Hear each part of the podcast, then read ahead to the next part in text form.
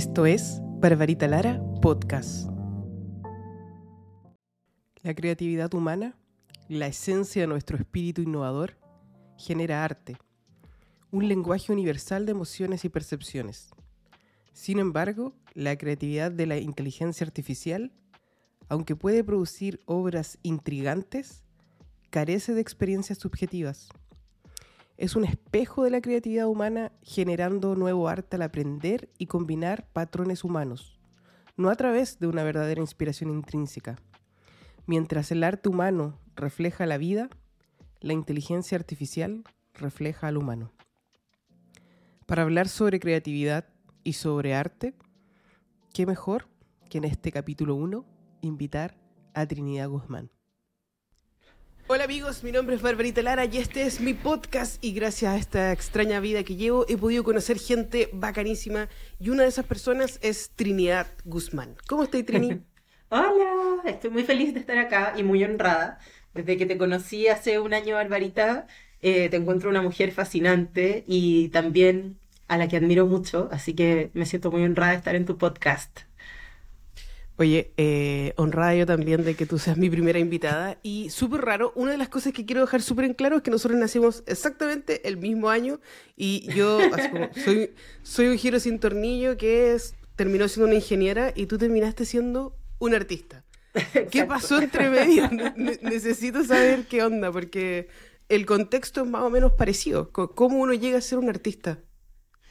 Eh, yo creo que desde muy chica siempre me gustó ser muy creativa y explorar todo tipo de materiales, jugar con todo tipo de materiales, eh, pero siempre muy orientado a el que hacer con las manos, desde las manualidades, me encanta. Bueno, de hecho yo estudié arte con mención en escultura, todo lo que fuera tridimensional, eh, para mí era muy llamativo.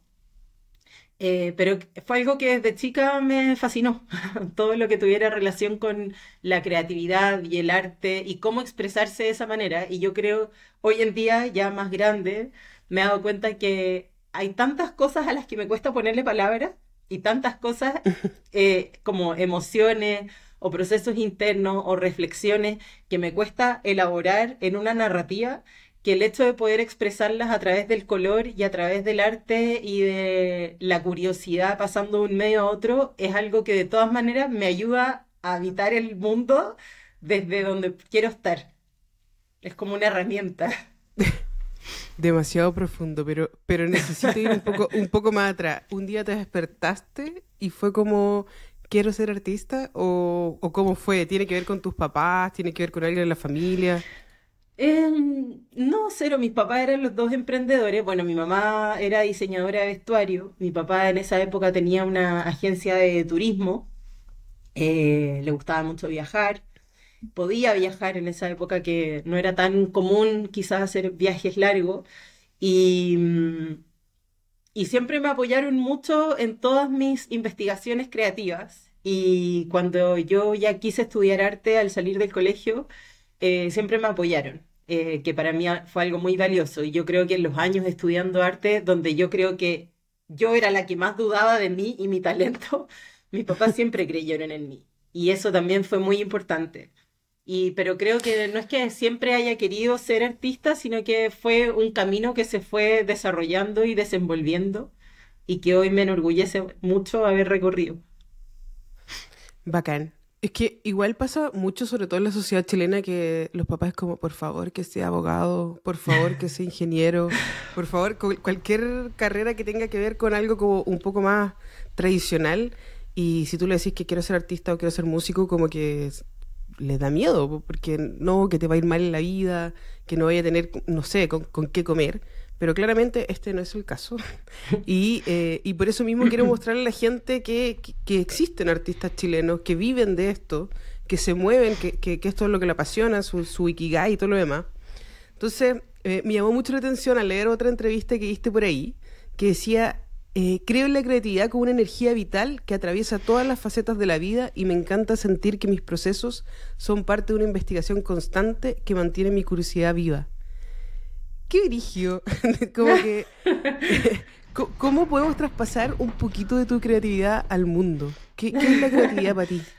Yo creo que el hecho de que somos seres humanos es como somos automáticamente creativos, o sea, traemos la capacidad de ser creativos y el gran potencial de desarrollar esa creatividad. Eh, y también los seres humanos siempre tendemos a, yo creo que es como un método de autodefensa natural, que es mantenernos seguros en un espacio y un lugar. Entonces, esas ganas de protegernos y asegurarnos muchas veces nos impide eh, explorar mucho nuestra curiosidad y por eso nos vamos em, como quedando un poquito atrás de repente y no, no nos atrevemos quizás a probar tanto. Entonces son esas dos cosas. Tenemos ese gran potencial creativo, pero también tenemos esta otra faceta eh, que es ancestral de querer protegernos y mantenernos en, a salvo, que yo creo que es como algo que traemos de, no sé, desde que vivíamos en las cavernas. Em, y, en el colegio tú crees que de alguna manera te, ayudaron como a, sacar esa creatividad adelante o, como que el colegio no necesariamente te pesca en ese aspecto? Yo igual la mayor parte de mi vida estuve en un colegio más tradicional y era un colegio grande y todo y donde se le daba mucho más enfoque al deporte que al arte. Igual había, teníamos clases de arte y todo, pero siento que mm, era más importante ser deportista que artista. Y después, segundo, tercero y cuarto medio, me cambié a otro colegio que era más chiquitito y yo siento que en ese colegio sí me apoyaron mucho. Y como en verdad me fue, fue muy rico sentir que había espacio para quizás ser distinta o tener otros intereses. Y lo que tú decías ya antes también de que es muy común que los papás se preocupen como de que estudies una, una carrera tradicional para que puedas financiar tu vida eventualmente. Yo creo que desde chica también tuve como una mezcla. Mis papás eran los dos emprendedores y yo los vi como en verdad eh, tratar de sacar adelante sus negocios y sus proyectos y emprendimientos desde siempre. Y creo que para mí eso me marcó mucho. En el fondo, mis papás o se la jugaban o se la jugaban. Y, creo que eso se hizo parte de mi ADN. Por un lado soy muy artista, pero por el otro también soy muy emprendedora. Entonces, de alguna manera se fusionó el, esa combinación, se generó esa combinación. Y yo creo que mis papás no tenían tanto miedo de que yo hiciera algo fuera de lo tradicional y no tenían tanto miedo de que yo no pudiera ganarme la vida. Como que yo creo que de alguna manera eh, estaban convencidos en apoyarme en que yo hiciera lo que me hiciera feliz y que al hacer lo que a mí me hace feliz, yo eventualmente voy a poder resolver cómo me ganaba la vida. ¿Cachai?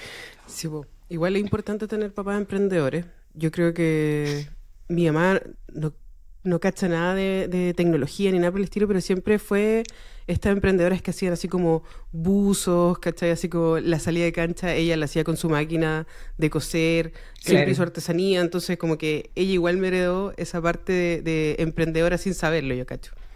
Oye, eh, qué bacán. Y, yo me he dado cuenta que igual sí eres efectivamente súper emprendedora y hay, tu arte está en, en todos lados Cuéntanos un poquito de eso. ¿Cómo llegáis hasta las zapatillas del mundo? Cuéntanos qué hace un artista chilena. Sí. Eh, yo creo que ha sido eh, como el coraje a recorrer un camino diferente, no tener miedo a hacer cosas diferentes. Y, y, te lo digo con mucha propiedad porque al principio, cuando salí de la escuela de arte, efectivamente tenía mucho miedo de, chuta, ¿qué es lo que para mí significa ser artista? Yo estaba en, una escuela de arte donde los artistas que yo admiraba eran artistas que trabajaban en su taller y después exponían y empecé a entender que había que haber, o sea, tenía, tenía que tener un dealer de arte que moviera tus obras, que te presentara, empezar a preguntarme cómo me iba a insertar en el circuito de las galerías, eh, cómo se hacía, cómo un artista eventualmente termina en un museo. Entonces, obviamente, todo se veía muy, muy grande y como muy inalcanzable. Y, también yo miraba a los artistas y decía, son todos tan talentosos y tan consistentes. Y yo me veía a mí misma y decía, yo no tengo ninguna consistencia porque me gusta hacer tantas cosas diferentes que estoy siempre salpicando y al final divido mi tiempo y mi energía en hacer demasiadas cosas variadas. Entonces yo no logro ver esa consistencia que tanto admiro, no logro verla en mi trabajo y eso me insegurizaba mucho. Entonces yo creo que un momento culmine de mi vida fue el momento en que me di cuenta que mi consistencia estaba precisamente en la cantidad de cosas distintas que me gustaba hacer. Y eso fue muy liberador, como entender, este es uno de mis talentos, hacer cosas diferentes. No es algo con lo que yo deba pelear o luchar o reprimir, como esto es, de las tantas cosas que me gusta hacer. Me gusta pasar de un medio a otro, me gusta la escultura, pero también me gusta el bordado, eh, me gusta escribir y también me gusta hacer negocios. También me gusta sentir que lo que yo pueda, en, lo que yo puedo trabajar, eventualmente puede pagar mi arriendo y me puedo independizar y puedo eh, ser una mujer independiente y autosuficiente. Eso para mí también era muy importante. Como yo también sentirme que podía ganarme la vida sola y podía pagar todo lo que yo necesitaba sola.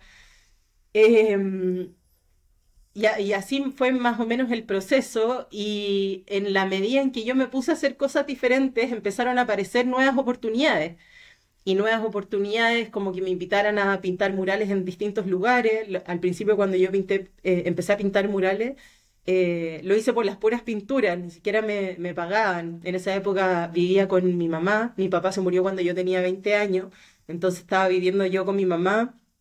Eh, y me empezaron a, em, empezaron a aparecer oportunidades para pintar murales, eh, pero al principio era por los materiales y eso ya era increíble, el hecho de que alguien me pasara una pared y que me iban a pasar los baldes de pintura ya era más de lo que yo podría haber soñado.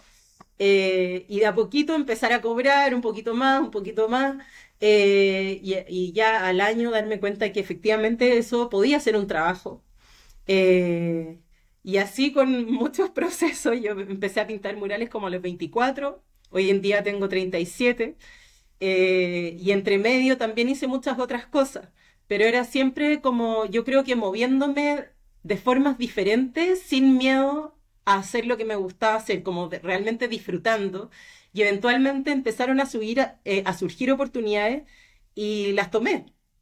Eh, no, sin miedo, ¿cachai? Sin miedo a los prejuicios, y, ya, para darte un ejemplo de eso, en el año 2011 estábamos pintando murales con una amiga, la Connie, y nos, nos contactaron del blog de Benetton para una entrevista. Ya, increíble, nos hicieron una entrevista, salimos en el blog y después nos llamaron que a la gente de la marca le había gustado tanto nuestro trabajo que estaban interesados en que hiciéramos un proyecto juntos.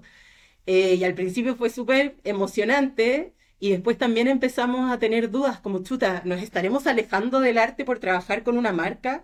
¿Está mal que una marca financie un proyecto así? Como muchos prejuicios. Y yo decía como qué loco, porque ¿de dónde vienen estas dudas? ¿De dónde viene este miedo a pensar que no vamos a ser suficientemente artistas porque eh, vamos a estar trabajando con una marca? Eh, bueno, al final, por suerte nos sacudimos ese prejuicio que era muy interiorizado de no sé dónde, cultural yo creo, social, mucho miedo.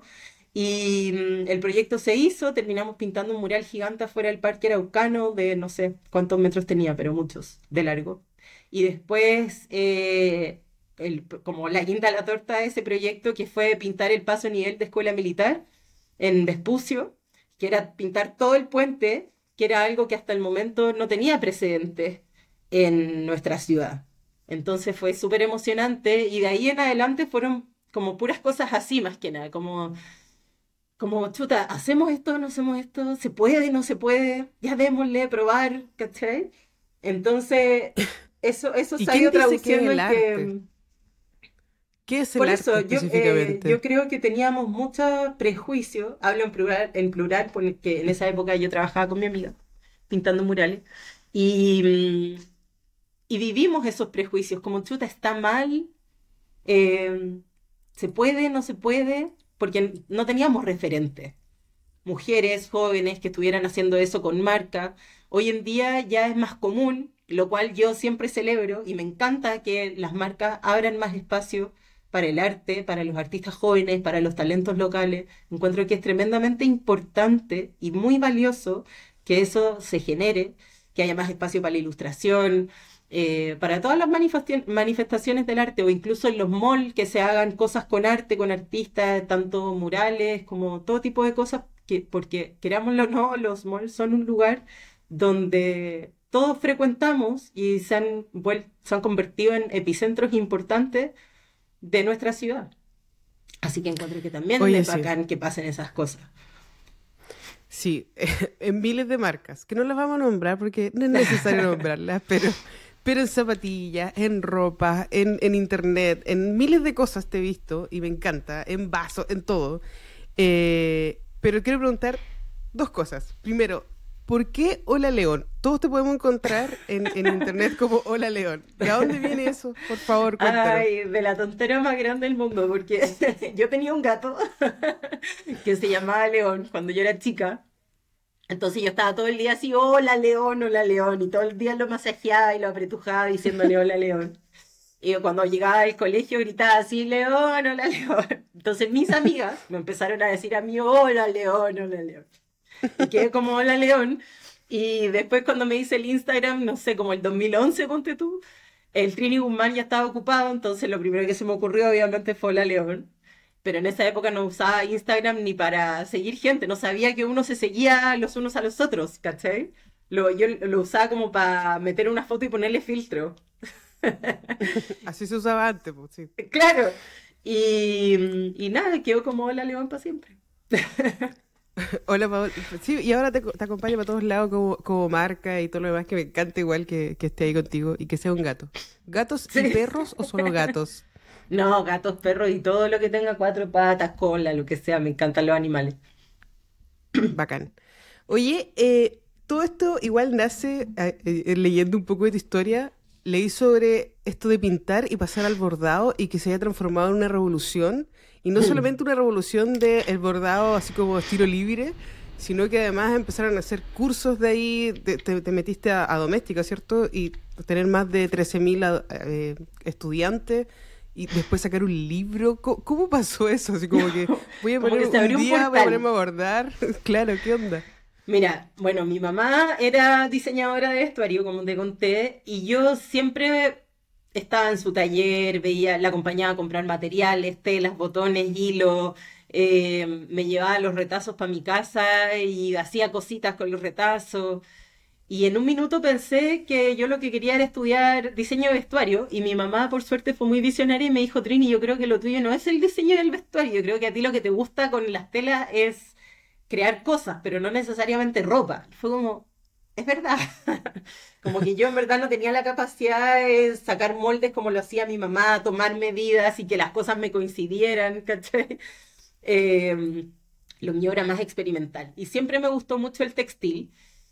Eh, pero tuve como un trauma ahí en la universidad con eh, una profesora que a mí me importaba mucho su opinión y fue un poco despectiva con un proyecto textil que yo presenté para mi examen de grado entonces ahí fue como que lo cerré, fue como, no, en verdad, no, no, si no voy a hacer textil, como que mm, me afectó tanto esa opinión que como que cerré el textil en un cajón y no quise volver ahí. Y a medida que pasó el tiempo, bueno, como te conté, yo estudié arte convención en escultura, después hice un postítulo en ilustración y después me empecé a dedicar a pintar murales con una amiga. En esa época pintábamos como la dupla Están Pintando con la Conil Arena. Y en un momento, el 2015, creo que fue que la Connie em, se quería ir a París con su pololo. Y fue como, bueno, ¿cómo lo vamos a hacer? Seguimos pintando y ya cachemos si lo podemos hacer remoto. Eh, tú allá, yo acá, algo vamos a resolver. Pero lo profundo de mi ser, yo siempre tenía ganas de hacer un blog que se llamara Cocido, Cocido Bordado Tejido, donde pudiera hablar de todo lo relacionado al textil que a mí tanto me gustaba. Eh, y ahí fue como el, el momento en que... Espérate, ahí se me cortó el audífono, ¿no? ¿Me escucháis bien? Sí, te escucho bien. Ah, ya, perdón. Eh, ahí fue el momento que por fin tuve tiempo como para explorar el mundo de los blogs y hacer mi propia plataforma y, mm, y empezar a investigar y, y, hacer este proyecto, pero siempre desde afuera, o sea, hablando de todo lo textil y de los artistas textiles que a mí me gustaban, pero nunca metiendo las manos al textil yo. Hasta que me puse a bordar y fue como, uy, qué divertido, ¿por qué le tengo tanto miedo al bordado si no voy a bordar para nadie más que para mí? Entonces, puedo probar, puedo hacerlo y lo voy a hacer a mi manera. Y empecé a bordar con los materiales que tenía al alcance de mi mano, que eran, no sé, lanas acrílicas que estaban en mi casa, eh, habían agujas de lana que eran súper gruesas. En ese momento no tenía ni bastidor, que es como ese circulito donde se tensa la tela. Y empecé a bordar y fue como, se abrió un portal. fue como que conecté con algo que me gustó muchísimo y empecé a bordar de manera autodidacta y me fascinó y algunas amigas me empezaron a pedir que les enseñara y yo les decía, no tengo nada que enseñarte, no sé nada. No sé nada, no soy la persona que te tiene que enseñar. me decían, no, pero enséñame cómo lo haces tú. Y me puse a enseñarle a algunas amigas, como ya, bueno, esto se hace así. Y ahí me di cuenta que lo que yo estaba haciendo podía ser también una técnica, que podía ser una técnica mucho más libre. Hasta ese momento también las técnicas eran más tradicionales, no había nada muy disruptivo. Eh, entonces yo empecé a enseñar bordado como una herramienta para conectarse con la creatividad más que una técnica tradicional de hilo y aguja.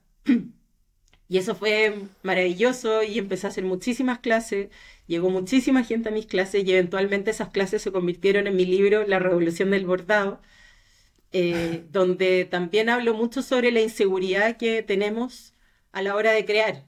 llegaban muchas alumnas que, que se sentían atraídas por los colores, por la combinación de textura, de materiales, y siempre como el, el común denominador era que todas se sentían que no eran capaces de hacer algo creativo. Como todas siempre la presentación era como, me encanta esto, pero yo no soy yo no soy tan creativa, por eso quiero probar. Y yo como, te apuesto que son secas. Y en verdad, al darles ese espacio de, para investigar, para probar, muchas lograban sentirse libres y poder conectar con esa creatividad y se sorprendían con las cosas que eran capaces de hacer.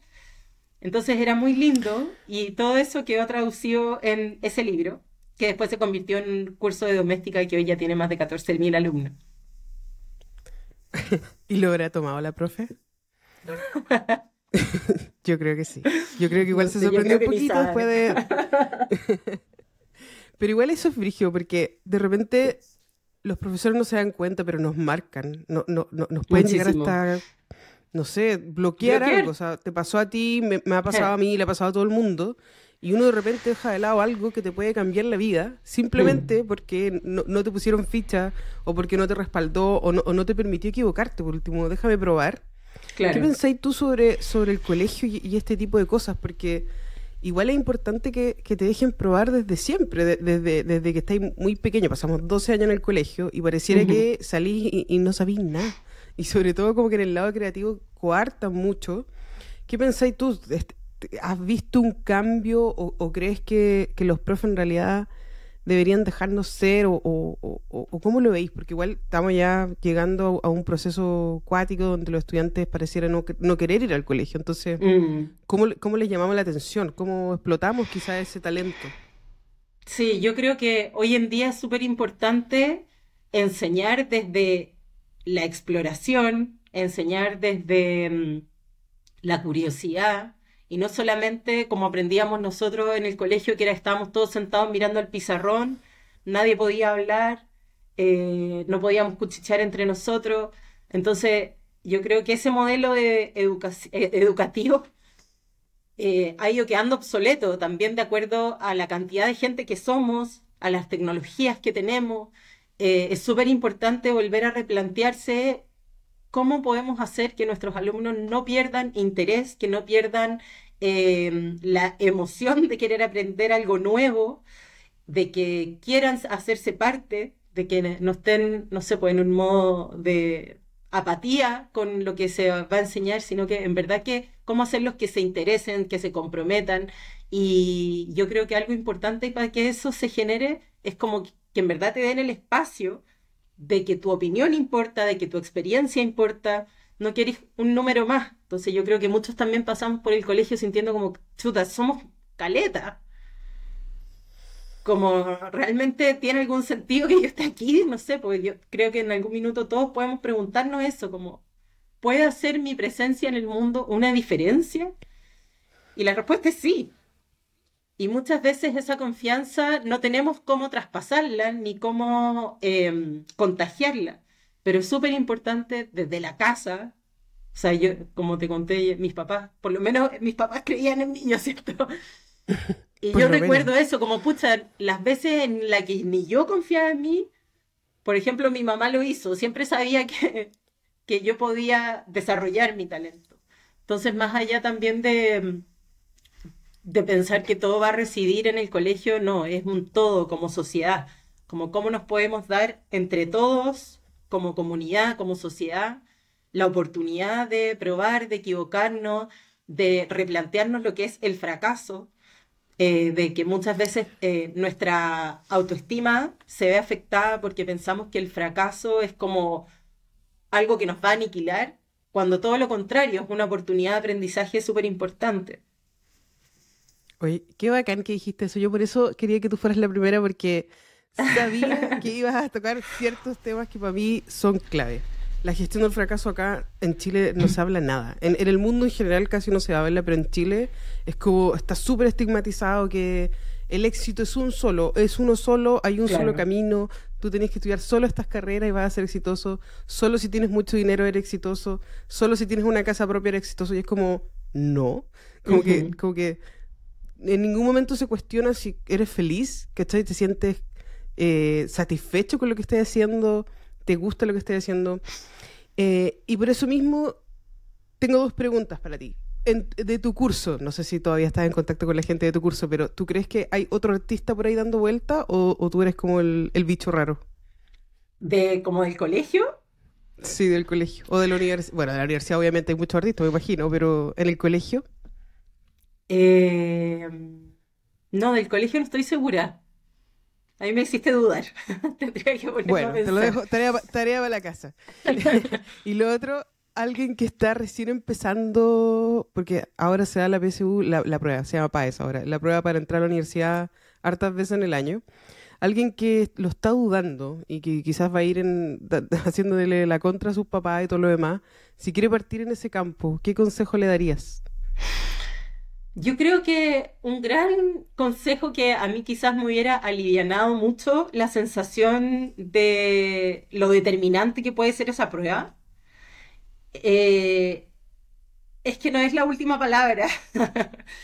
Como que es un punto de partida y puede ser un punto importante, pero no es lo único.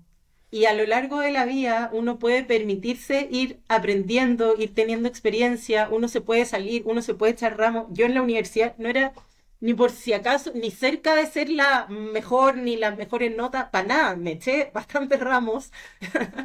¿Cachai? Yo también, em, sí. Como que también estaba muy lejos de eso, como que el éxito académico tampoco te va a asegurar el éxito en tu vida, como que las herramientas con las que nos formamos como personas al final van a venir desde muchos ámbitos y de muchas facetas y de muchas áreas donde es muy importante aprender a comunicarnos con las personas que nos rodean, eh, a poder expresar mejor lo que nos pasa en nuestro mundo interno, eh, para poder ir resolviendo dónde nos sentimos más cómodos, dónde nos sentimos más felices, qué es lo que nos motiva cada mañana y que la prueba que damos al salir del colegio no va a determinar eso, no va a terminar lo felices que vamos a ser cuando grandes, no va a determinar el éxito que tengamos en nuestros negocios o con nuestras parejas o con el día que si alguien decide tener una familia. Eh, es, mucho más amplio. Entonces yo le restaría como esa carga que tiene, que uno piensa como chuta, es, aquí es como el todo nada, como aquí me estoy jugando todas mis fichas, no es así. No es así, puedo decidir cambiarme de carrera, puedo decidir dejar la carrera, puedo necesitar trabajar en vez de estudiar, que también, eh, no sé, por ejemplo, yo cuando estaba estudiando arte y mi papá se murió, en ese momento yo pensé que iba a tener que dejar de estudiar y mm, ponerme a trabajar en otra cosa para ayudar a, a mi mamá en vez de estar estudiando. Entonces, pasan muchas cosas en el camino y esas cosas jamás van a determinar tu integridad como persona, y el éxito que tú podéis lograr alcanzar en cualquier momento de tu vida. Ese éxito lo podéis conseguir siendo quizás muy joven o quizás ya de más adulto. Yo, no sé, hay artistas que sigo y que han empezado a dibujar recién a los 40 años. Entonces, cuando yo era más chica también me obsesionaba mucho pensar como, chuta, ya, ¿qué edad tiene esta persona? 27, ya, ya la hizo. Así como se compró un departamento, ya la hizo, se casó, no sé.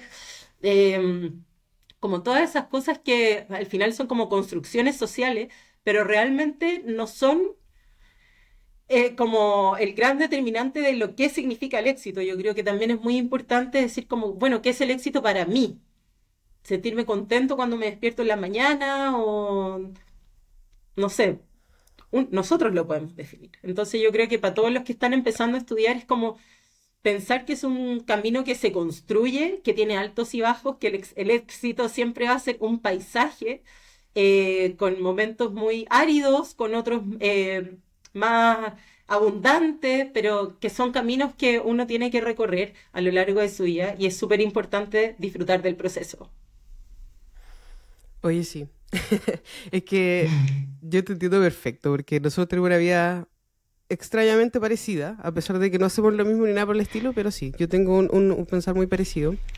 Eh, y es difícil sacarle ese peso a esa prueba que como que todo el mundo habla como que casi si fuera misteriosa, pero no. Y una de las cosas que me ha gustado mucho al, leerte y escucharte es ser autodidacta. Tampoco se habla mucho de ser autodidacta. ¿Qué es ser autodidacta? Por si alguien no cacha y, cómo te ha ayudado también en el mundo del arte. Para mí, todo lo que tiene relación al textil fue al final muy autodidacta. De aprender a abordar, como de tomar algo y empezar a descifrarlo. Yo, por ejemplo, la primera vez que te escuché, eh, contar de tu experiencia, era como que te pusiste a desarmar, no me acuerdo qué era, pero algo tecnológico, que te pusiste a desarmarlo como para descifrarlo, para tratar de arreglarlo, eh, querer saber cómo funcionaban las cosas. Eh, entonces yo creo que esa curiosidad es tan importante cuando uno tiene esa llama de la curiosidad, que algo que te lleva a querer explorar lo que sea, ya sea en la pintura, en el bordado, a querer desarmar eh, algo tecnológico, no sé, yo miro tu taller increíble atrás y es como que me da una curiosidad de saber para qué sirve cada cosa. ¿Cachai? Entonces como esa llama interna que igual de alguna manera es como una brújula, como hay algo que te está atrayendo de eso y escuchar esa, esa voz interna que te mueve a acercarte a algo, a mm, inclinarte hacia un área y no a otra.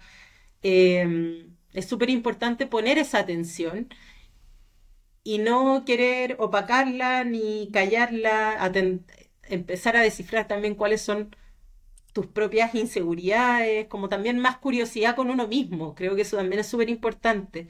Como chuta, ¿qué me está pasando? Como querer también entender un poco cómo funciona uno, porque de todos tenemos, no sé, arquetipos o maneras en las que estamos construidos y cableados que nos hacen ser de la forma que somos.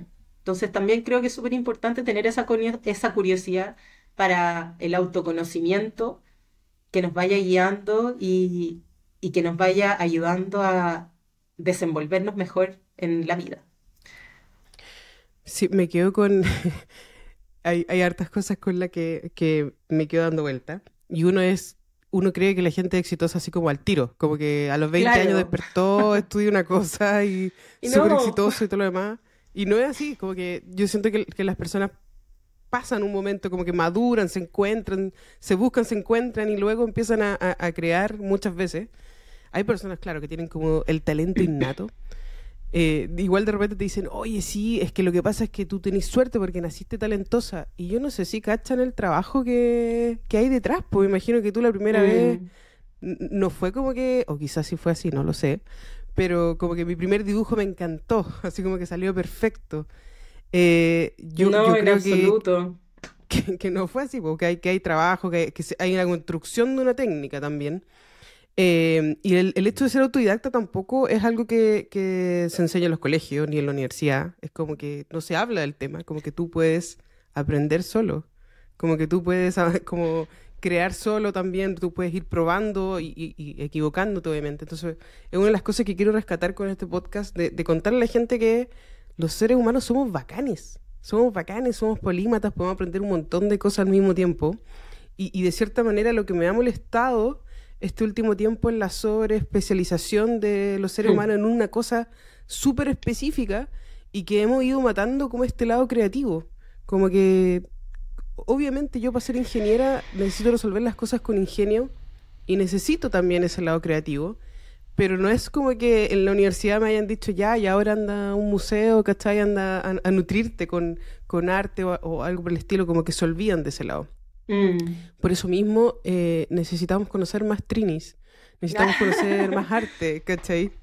Eh, pero ir, para ir un poco más a lo, a lo mundano, al día a día. ¿Qué hace la Trini en el día a día? ¿Cómo lo hacía? Hago muchos malabares. Bueno, tengo una hija chiquitita y mi mundo en realidad de que nació mi guagua gira en torno a ella, que si se enferma a mí se me derrumba todo eh, y la maternidad ha sido como otro universo paralelo en donde caí y fue como, wow, ¿cómo resuelvo la vida con esta gran responsabilidad? Y las ganas de querer hacerlo mejor cada día, pero, pero es difícil, ¿cachai? Como chuta coordinar todo, balancear todo. Eh, pero siempre como yo creo que poniendo mucha atención en dónde me gusta estar, qué es lo que me gusta hacer, en no quererme pegar en una fórmula que funcione, sino que en verdad, eh, cuando yo digo eso como de mantener esa curiosidad viva, eh, a mí me pasa que han habido momentos en que digo, chuta, ya, ¿acaso no hay algo más aquí que aprender? Como tiene que haber algo más que yo puedo saber. Eh, me gusta mucho escuchar podcasts, me gusta mucho aprender de la gente que admiro. Eh, siento que hoy tenemos tantas herramientas para acceder al conocimiento de distintas formas, de forma gratuita. Em, y, me encanta explorar eso siempre, como estar aprendiendo todo el rato y, no sentir que yo como que ya aprendí lo que sé hacer y que me quedo ahí, eh, que me quedo ahí en algo que ya me funciona bien. Entonces, eh, creo que eso me motiva mucho a despertarme en la mañana como ya, ¿cómo voy a resolver hoy? Eh, eso para mí es muy entretenido. Y quería volver antes a lo que estábamos hablando, eh, como ese gran estigma de cuando uno sale de la universidad y como que tiene que elegir su profesión. Creo que no es tan así, como que también es bacán cuando tú decías lo de los potenciales que tenemos como seres humanos es como, podéis ser dentista y podéis ser artista y podéis ser ingeniero y también podéis hacer escultura. Eh, o no sé, podéis tener un negocio y querer saber más sobre antropología, no sé, como que es súper lindo que como seres humanos podamos cultivar nuestra complejidad. Somos seres súper complejos y con infinito potencial. Y es muy lindo que nos demos la oportunidad de querer saber más, investigar porque sí, sin la intención de monetizar todo lo que hacemos, que yo creo que eso también es súper em, como clave que hoy en día pasa que es como todo tiene que ser monetizado. ¿Cachai? descubro un hobby y puedo hacer un negocio de ese hobby. Entonces también como tener ese cuidado de, em, bueno, si trabajo y tengo que generar mis lucas para ganarme la vida el día a día, alimentar a mis hijos, pagar mi arriendo, mi casa, como sea, eh, pero también es rico cultivar algo que sea solamente porque te gusta hacer, desde, no sé, leerte un libro, escuchar un podcast, a querer investigar cómo funciona un, un artefacto. Me encanta que estés todo el rato investigando, me encanta, porque yo también lo hago. Me encanta también como aceptar que no lo sé todo, ¿cachai? Como que hmm. todos los días puedo aprender algo.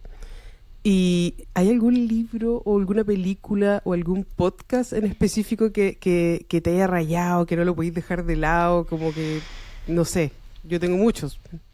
Sí, tengo muchos. Eh, en particular, y hablando sobre creatividad, uno que siempre me gusta mucho recomendar eh, es el libro Big Magic de la Elizabeth Gilbert, que es un libro sobre creatividad y cómo ella se acerca a la creatividad. Habla mucho sobre la inseguridad eh, en la época en la que yo me lo leí, yo en mis clases compartía mi experiencia de acercarme a la creatividad y cómo mantenerme creativa. Y parte de esa experiencia era identificar, identificar a lo que yo llamo el troll de la inseguridad. y el troll de la inseguridad es esa como parte tuya que te echa para atrás, que yo creo que es una, un modo de, mm, ¿cómo se llama? Un mecanismo de autodefensa muy ancestral que te trata de mantener seguro. No te arriesgues, no te arriesgues. Y uno tratar de explicarle como, troll, en verdad ya no estamos en las cavernas, puedo aprender a abordar. Mi vida no está en riesgo. Y, Déjame probar, Elizabeth Gilbert habla mucho sobre eso. y mm, habla sobre el perfeccionismo, de cómo el perfeccionismo es inseguridad como en muy buenos zapatos, como disfrazado, cuando uno dice, es que yo soy muy perfeccionista, y como claro, eh, escudándose como si fuera algo positivo cuando en verdad no es tan positivo. Y a raíz de ese libro, la Elizabeth Gilbert dio una charla TED que a mí me encanta, que se llama Your Elusive Creative Genius, que es como habla sobre el poder superior de la creatividad y lo plantea como si la creatividad fuera un genio superior a uno, no como de algo que uno, eh, como, ah, ya, eres creativo, sino como algo a lo que uno se puede encomendar. Y esa visión me encantó. Y justo em, la semana pasada escuché el podcast de Simon Sinek, que también es uno, un charlista TED increíble, el que, el que hace la charla TED de El Círculo de Oro como de Start with Why. Me encanta. Comienza con el por qué. Y Simon Sinek tiene un podcast que creo que lo empezó en la pandemia, que se llama como mm, un poco más de positivismo o algo así, donde entrevista gente muy variada, donde desde David Copperfield hasta una niña que tiene una aplicación de citas, y su foco está muy en la creatividad.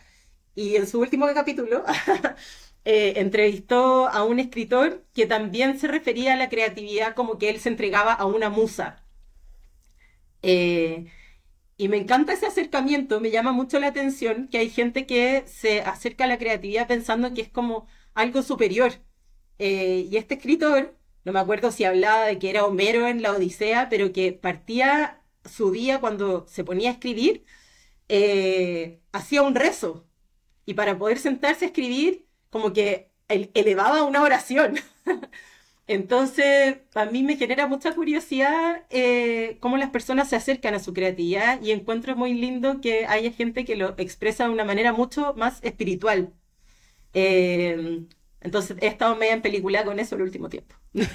necesito, preguntarte entonces, ¿qué es lo que haces tú para conectarte con tu lado creativo? Eh, me gusta mucho probar cosas distintas, como pasar de un medio a otro.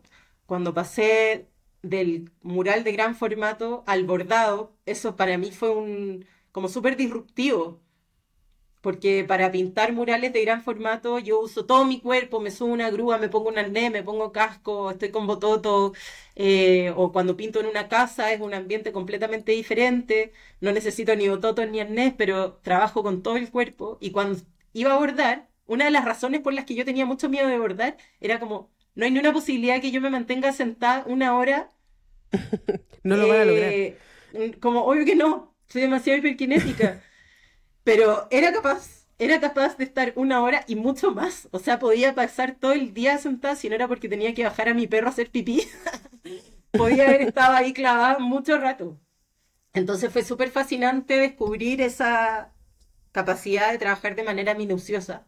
Y después, cuando nació mi guagua, fue un duelo muy grande para mí, eh, porque decía como, no puedo pintar, saco las pinturas y se me secan porque la guagua se me despertó y tengo que volver a, atenderla, a, a curcarme, no sé.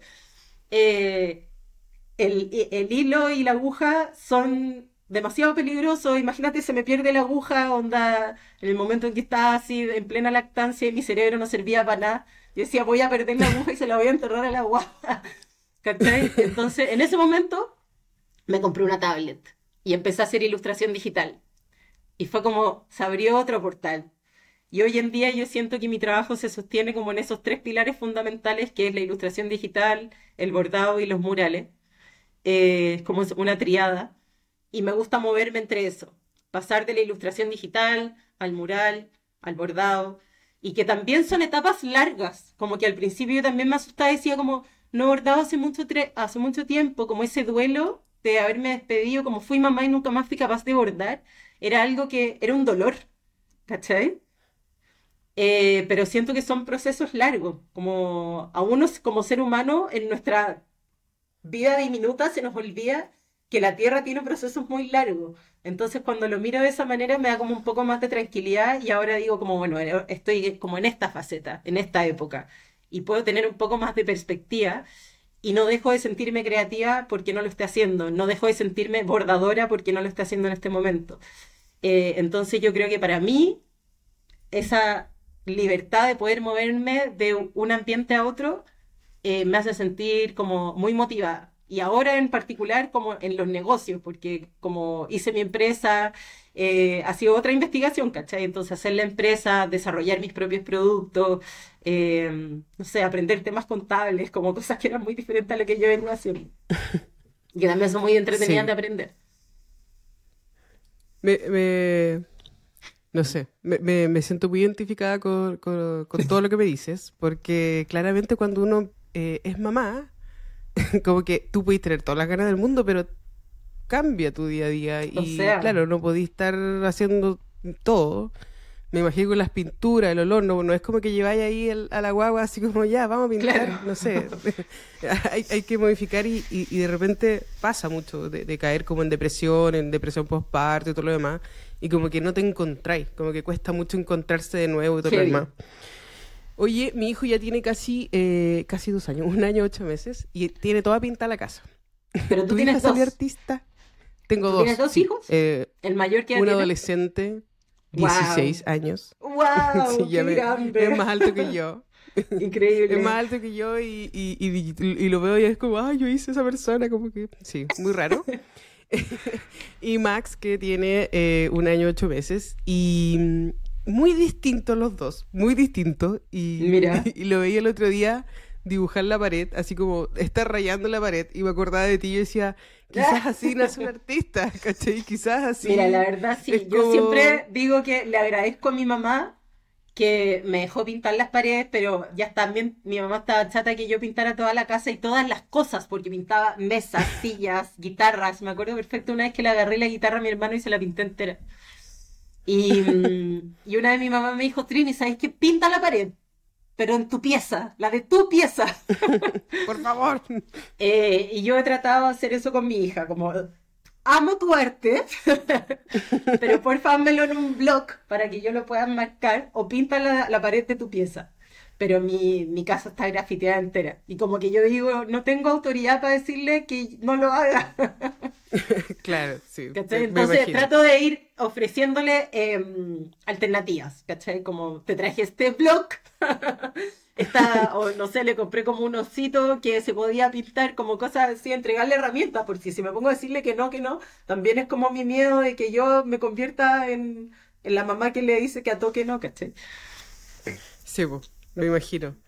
Oye, Oye, eh, pero antes, sí. antes que nada, tengo todo el rato yo la duda de preguntarte a ti, ¿cómo te acercas tú también a la creatividad? Desde la tecnología, desde la ciencia, como lo decís, eh, ¿cuál es la manera en que tú te sientes creativa en el día a día? ¿Cómo lo balanceas con la maternidad o no, o si no se balancea en ¿Me absoluto? escuchas? Como, ¿cuál es tu experiencia? Yo no te escucho, por si acaso. Hola, hola, hola, hola, hola. ¿Aló? Ahí Ahora estoy, ahí estoy, sí. Repíteme la pregunta, porfa. Oh, Después vamos a cortar esta parte. Ya.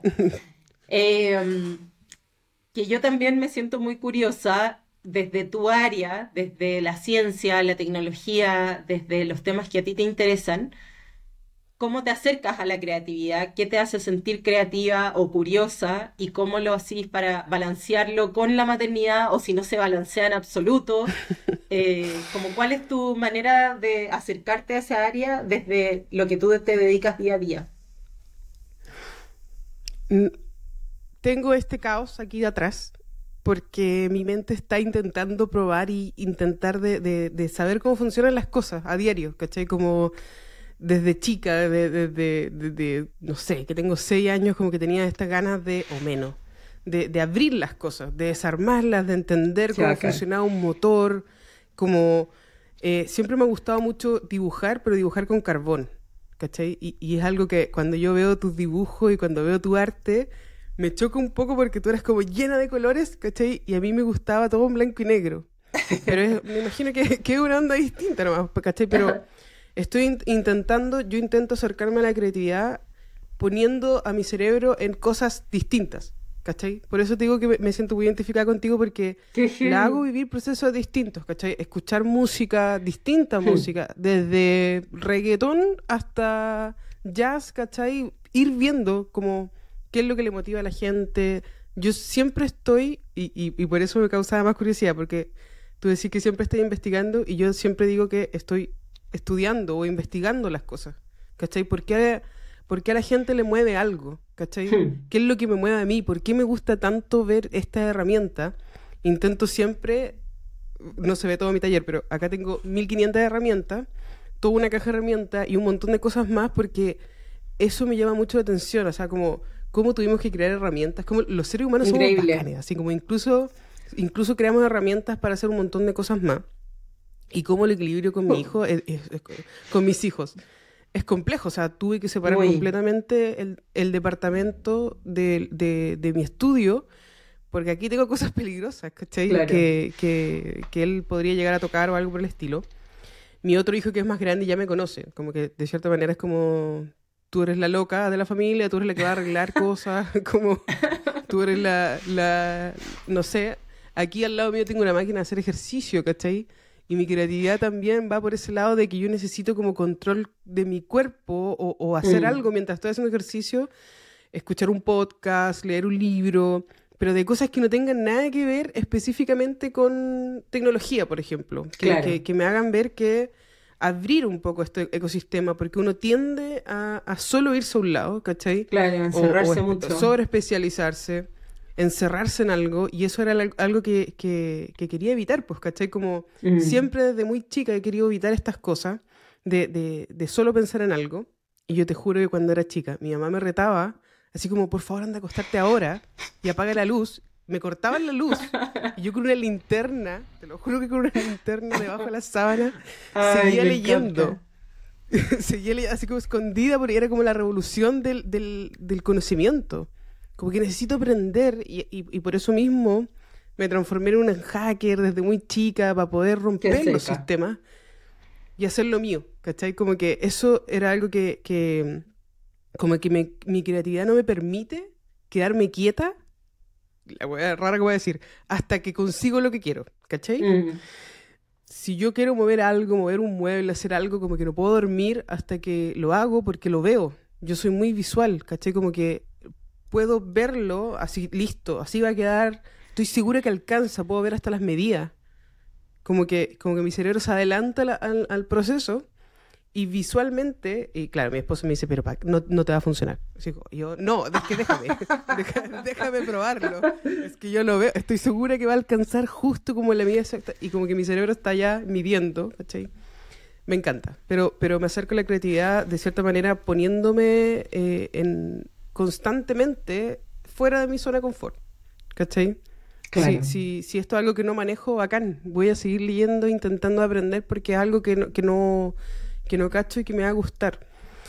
Eh, y tengo un buen partner también en mi lado creativo, porque si él no, no, apañara, yo creo que igual sería difícil, como que con quién habláis de, de estos temas, ¿cachai? Como eh, pasamos todo el día hablando así, oye, leí esto, nos mandamos link, como, o meme, o, arte, o un libro que me llamó la atención, esto, y, y con eso también cultivamos como una creatividad grupal, que, que, que, no sé si en algún momento... Hermoso nos enseñaron a eso, ¿cachai? Así como mm. incluso a educarnos entre nosotros.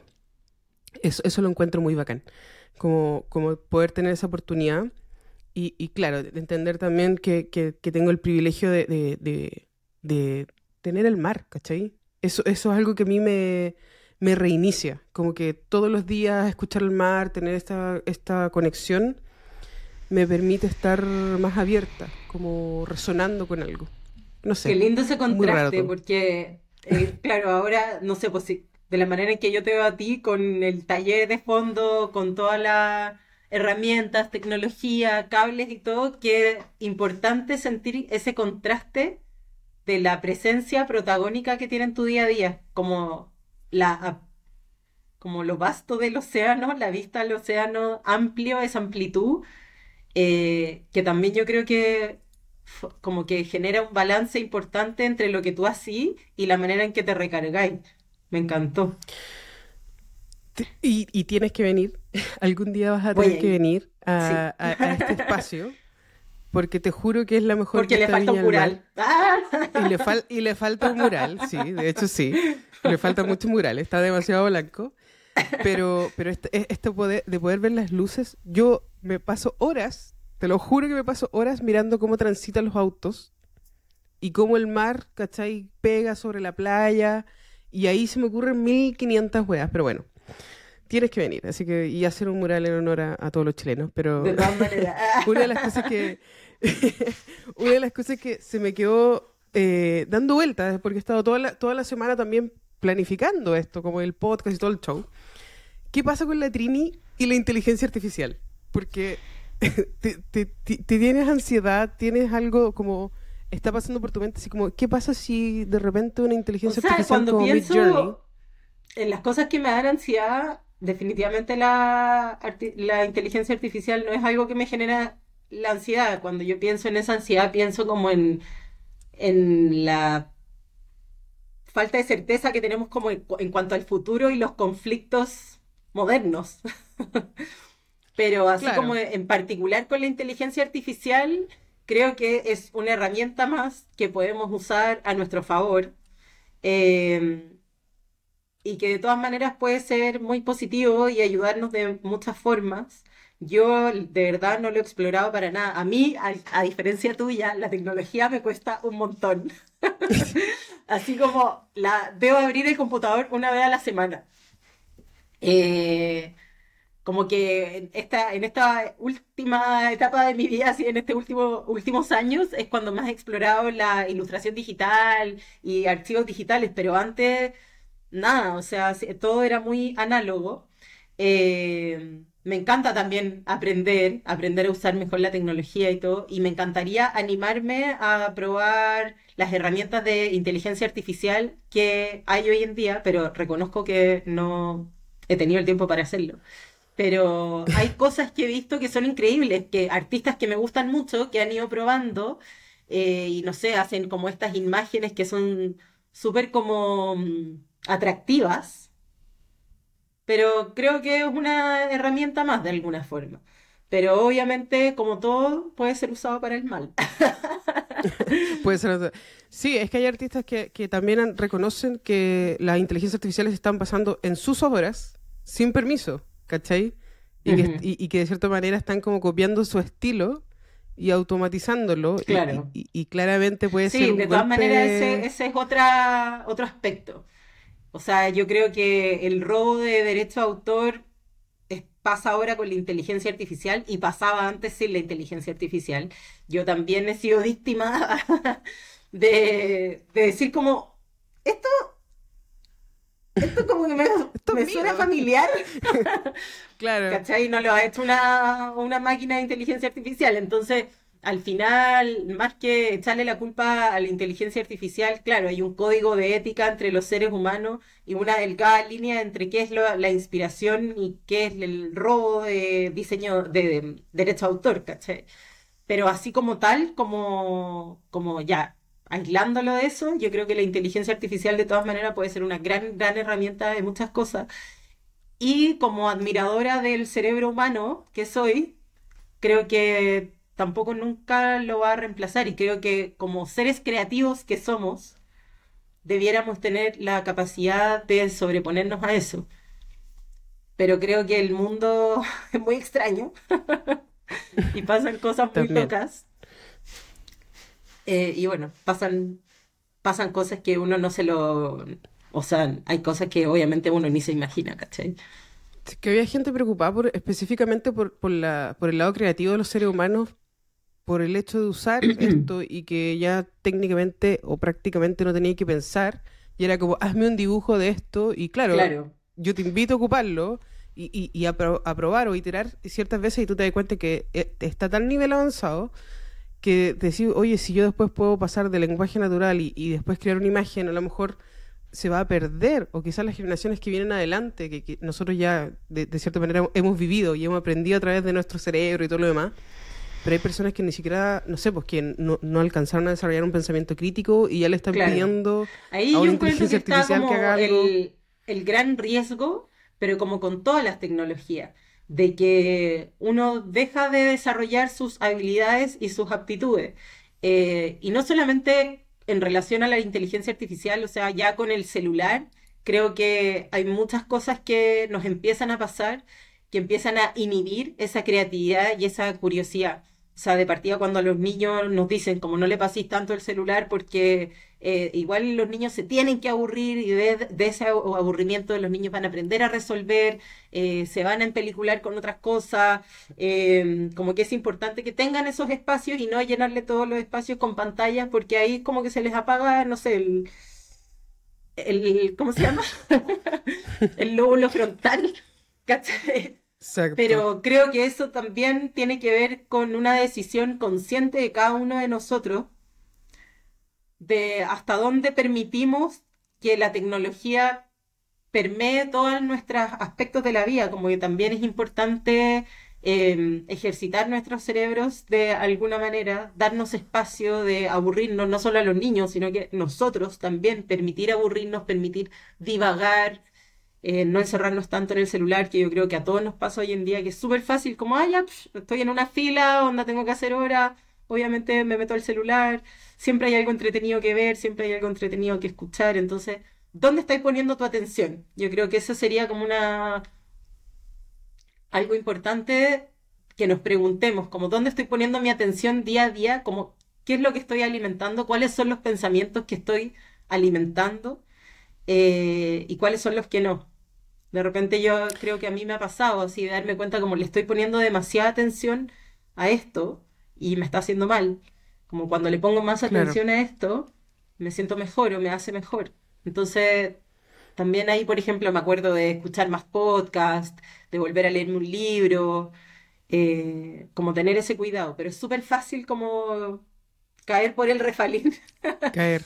de lo entretenido, de la sobre todo, de la comunidad. Sobre todo en estos tiempos están hechos los algoritmos específicamente para que uno caiga. Entonces es difícil pues, después salir de esos ciclos. Exacto, está todo hecho eso. Es como medio perverso, pero es, Muy. marketing. así, se pero De todas maneras, de todas maneras esa, esa, ahí está como nuestro gran desafío.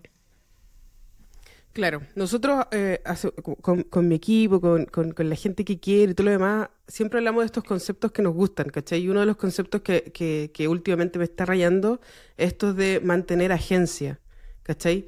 Y, y, no sé si se escucha mucho en Chile, pero mantener agencia, la agencia es la capacidad de los individuos de tener el poder y los recursos para desarrollar su potencial. Y hmm. cuando nosotros no le damos agencia a los niños o incluso a nosotros mismos, perdemos potencial como seres humanos. Y, yo estoy segura que, lo que le falta yo, al mundo es el neorenacentismo, volver a ser un poco más enfocado en los seres humanos, que los seres humanos somos bacanes, obviamente cuidando el planeta, cuidando el medio ambiente, pero volver a rescatar este ser humano polímata, porque pucha Da Vinci no, no era un loco que hacía una sola cosa nomás podía hacer un montón de cosas más y podía eh, explotar su potencial al máximo porque igual había un maestro, porque igual había, eh, él se sentía como un aprendiz, él aprendió de muchas cosas al mismo tiempo y me encantaría que nosotros nos regaláramos ese espacio para aprender diferentes cosas. Oye, eh, ha pasado súper rápido el tiempo, te agradezco mucho todo, todo tu, tus ganas de participar y tu paciencia y todo lo demás. Y te quería hacer una pregunta. Si tuvieras que decirle a una persona Gracias por ayudarme a convertirme en la persona que soy hoy. ¿Quién sería y qué hizo? Mm, bueno, yo creo que mis papás, en verdad. mi papá y mi mamá, cada uno desde su experiencia y cada uno con sus tremendas dificultades de vida, con sus historias. Eh, como que yo creo que cuando uno crece, eh, tiene la oportunidad de entender a sus papás de otra manera y decir como, wow.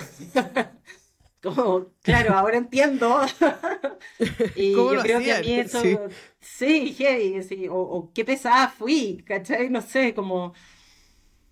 Eh, de todas maneras les agradecería a mi papá y a mi mamá por cómo se esforzaron por sacarnos adelante, por sacar adelante sus proyectos. Ay, me desconecto. Em, y cómo lograron, pucha, entregarnos las mejores herramientas que pudieron, eh, de todas maneras sería para ellos las primeras personas en las que pensaría. Bacán. Oye, ¿y qué se viene a futuro para Trini Guzmán? ¿Qué es lo que estáis planificando, si se puede saber? Vienen varias colecciones lindas con marcas diferentes. Em, mm. Muy emocionante porque hay una en particular que es bastante grande y que nunca lo he hecho. Eh, no, hay dos, que son que cosas que antes no había explorado y eso lo encuentro increíble. Y mm, desarrollar mi, seguir desarrollando mi tienda, que también ha sido un, como un nuevo, una nueva etapa de aprendizaje muy bacán, como desde el emprendimiento, aprender a manejar, pucha, proveedores, em, como otras áreas muy eh, diferentes. Sí. Y como que ahora estoy en eso igual, como desarrollándolo, pero... Mm, y también, bueno, que debería llegar la colección de IKEA en cualquier momento a Chile. Entonces eso también lo estoy esperando con ansias, porque ya está en todo el mundo. Eh, y falta que llegue a Chile, así que debiera llegar ahora pronto. Eso. Oye, bacán. Te felicito. Eh, gracias por tu tiempo, por, por, contarnos un poco más de quién es Trini Guzmán y cómo te pueden encontrar en redes sociales. Eh, en Instagram me pueden encontrar como Hola León y mi tienda es Hola Leoning Everything, que también salió de una talla porque siempre era como, está en todos, tus diseños están en todos lados, entonces ahí quedó como, eh, Hola Leoning, eh, como Hola Leonizando todo. Y la página web es triniguzman.com y ahí pueden eh, encontrar mis cursos de doméstica, los productos que están en la tienda y mis colaboraciones principales. Bacán. tengo un TikTok también. Tienes TikTok, perfecto. Te voy a agregar porque no te tengo. Eh, te había dejado una tarea. No sé si la ah, cumpliste. Ah, ¿Pudiste encontrar un objeto que eh, signifique algo para ti? Cuéntanos. ¿Ya? Uno es este, que es una muñequita que me trajo mi papá de Rusia. ¿Te acordás que te conté que mi papá en ese tiempo viajaba mucho y en esa época no era tan común eh, como los viajes o que tan lejos. Entonces, cuando yo era chica, mi papá fue a, Rusia y este fue como uno de los últimos regalos que me trajo y una muñequita de, madera que tiene muchas muñequitas. Ah, chucha, me cayó una hecha. Y están pintadas a mano y no sé. Eh, es como un objeto que atesoro mucho. Y también de las cosas que atesoro son todos los dibujos de mi hija. Este lo ah. hizo el año pasado como y, lo, lo, tengo marcado y todo porque fue como sus dibujos eran muy diferentes y el año pasado me tocó ir a pintar a Milán con Ikea. Eh, fui a pintar un mural a la semana del diseño y cuando llegué le mostré videos y fotos a mi hija y ella al tiro se puso a hacer este dibujo y fue como que sus dibujos empezaron a ser muy diferentes, entonces por eso este dibujo lo encuentro muy significativo. Pero igual todas su, todos los, las cositas que hace y los dibujos y todas sus obras, como que para mí es imposible deshacerme de ella y tengo una gran colección. Eh, amo, sus dibujos por todo, por sobre todas las cosas. Como esa creatividad tan innata y tan como, no sé, que le sale como de, de la nada, ¿cachai? Eso me encanta. Como de la nada, de la media mamá que tiene, pues. Pero no sé, es muy lindo cuando, como niño, porque me recuerda a mí desde que era niña, ¿cachai? De que uno en verdad, chao, se ponía a pintar, se ponía a hacer monos de plasticina, como que de repente uno como adulto se le olvida eso, esa capacidad. Eh, y a mí me fascina mucho y me inspira mucho ver a mi hija y recordármelo como era conmigo, ¿cachai? Por eso yo creo que son tan importantes. Por eso siempre digo, siempre digo que no hay que matar ese prototipo. Cuando, cuando nosotros somos chicos, estamos recién partiendo y somos un prototipo así que quiere comerse el mundo, que quiere hacer un montón de cosas, que quiere interactuar con todo lo que tiene alrededor, pero es la sociedad o incluso a veces nuestros propios papás los que nos van limitando y nos van hmm. transformando en un subproducto de la sociedad innecesariamente. Y nuestras que nos van diciendo que también. Como la inseguridad y la ganas de como querer encajar es algo que te va de, todas maneras limitando. Y, y, yo creo que hay que rescatar esos prototipos de, de esa niña que, que crea, que raya, que, que, quiere interactuar, que desarma. Yo por eso lo dejo nomás, que, que aprenda, que, que aprenda a equivocarse también y, y, y, que cuando se siente inseguro quizás ayudarlo a mover un poquito la varita de no, tú puedes y, y dejarlo hacer. Y, no, y, también yo creo que... Muchísimo, Trini. Ay, perdón. No, le, está complementando. Que también aprender cómo relacionarse con el miedo, como el miedo no va a desaparecer y probablemente haya que hacer las cosas igual con miedo y todo. Creo que eso también es un paso súper importante.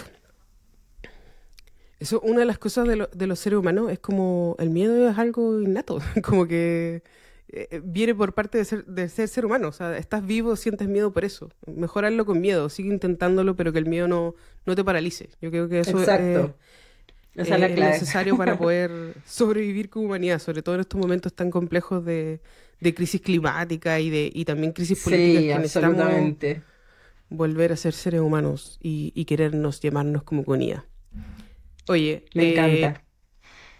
No sé a qué hora sale tu hijo, eh, a tu, hija, pero, pero ya estamos en hora de almuerzo, lo más, así que te agradezco por tu tiempo, por la paciencia, por probar, por los audífonos, por tus ganas de participar y contarnos un poco. y tú voy ahora, la necesidad de comprar tu curso ah. de, doméstica. Te voy a mandar mi libro de para verlo. Ah, yo te voy a mandar un regalo también, así que después internamente nos vamos a poner de acuerdo, pero gracias y recuerden que, te pueden encontrar en las redes sociales como Hola León. Ya saben por qué, ya saben la historia de Hola León. Y eh, Nabo. Eh, Muchas gracias por la invitación. En un próximo capítulo. Muy entretenido conversar contigo. Chao, Barbarita. Oye, contigo igual. Cuídate Chao, mucho. Cuídate. Bye.